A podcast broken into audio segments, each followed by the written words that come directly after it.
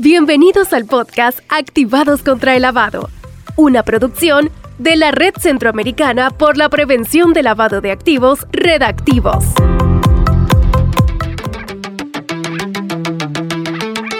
Hola, ¿qué tal? Bienvenido a un nuevo episodio de nuestro podcast Activados contra el Lavado.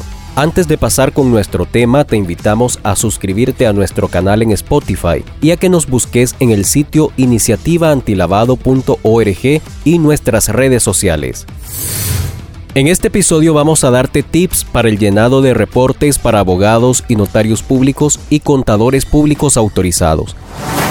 Todos los abogados y notarios y los contadores públicos autorizados están designados por la legislación nacional como sujetos obligados para establecer sistemas de prevención de lavado de dinero con el objetivo de evitar ser utilizados por individuos u organizaciones criminales para cometer actos ilícitos.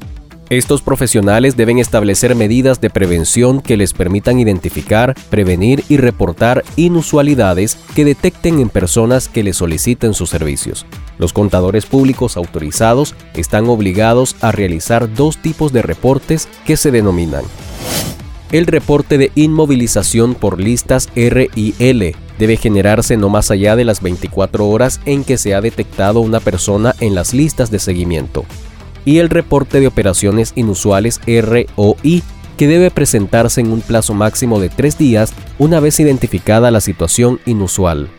Ambos tipos de reportes se encuentran establecidos en la normativa de prevención de lavado de activos, financiamiento al terrorismo y financiamiento a la proliferación de armas del Colegio de Contadores Públicos de Nicaragua. Por su parte, los abogados y notarios públicos están obligados a realizar cuatro tipos de reportes, los cuales son el reporte de beneficiario final RBF se elabora a más tardar cinco días después de realizada la operación que lo genera el reporte de operaciones inusuales ROI que se debe realizar no más allá de las 24 horas, una vez que se ha analizado la inusualidad. El reporte de operaciones relacionadas a umbrales ROU se debe reportar en los primeros 10 días del mes siguiente. Y el reporte de inmovilización de activos RDIA que se debe llevar a cabo no más allá de las 24 horas una vez que se ha detectado a la persona en la lista de seguimiento. Estos reportes se encuentran establecidos en las normativas de prevención y de lavado de activos, financiamiento al terrorismo y financiamiento a la proliferación de armas que ha emitido la Corte Suprema de Justicia a través de la Dirección General Centralizadora de Información y Prevención DGCIP. Los formatos de estos reportes pueden ser descargados en el sitio web de esta institución, donde además se encuentra disponible un instructivo para su llenado. A continuación te brindamos algunos tips para el llenado de tus reportes. Leer detalladamente y con antelación el formato de reporte para tener claridad sobre la información requerida. 2. Recordar que los profesionales no realizan el reporte de operaciones sospechosas. Esta atribución le corresponde al regulador, que lo escala una vez que haya encontrado elementos de peso a partir del reporte de operaciones inusuales ROI que ha presentado el profesional 3. Analizar con precisión y objetividad las operaciones inusuales a reportar, narrar con claridad los hechos inusuales y tener la documentación que lo sustente. Tener a mano toda la información completa y actualizada para proceder con el llenado de los reportes.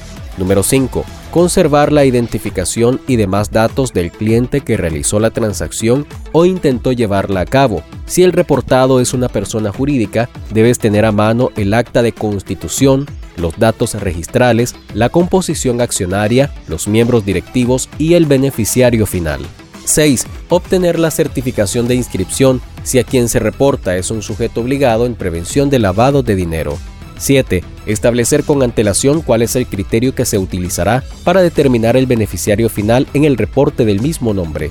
8. Presentar los reportes en las fechas que corresponden para evitar sanciones de parte de los reguladores. Y número 9. Conservar archivos de los reportes y la documentación complementaria que se vayan presentando ante el ente regulador. Muchas gracias a vos que nos escuchás en cada episodio de nuestro podcast Activados contra el Lavado. Recordá visitarnos en nuestras redes sociales y en www.iniciativaantilavado.org. Será hasta la próxima.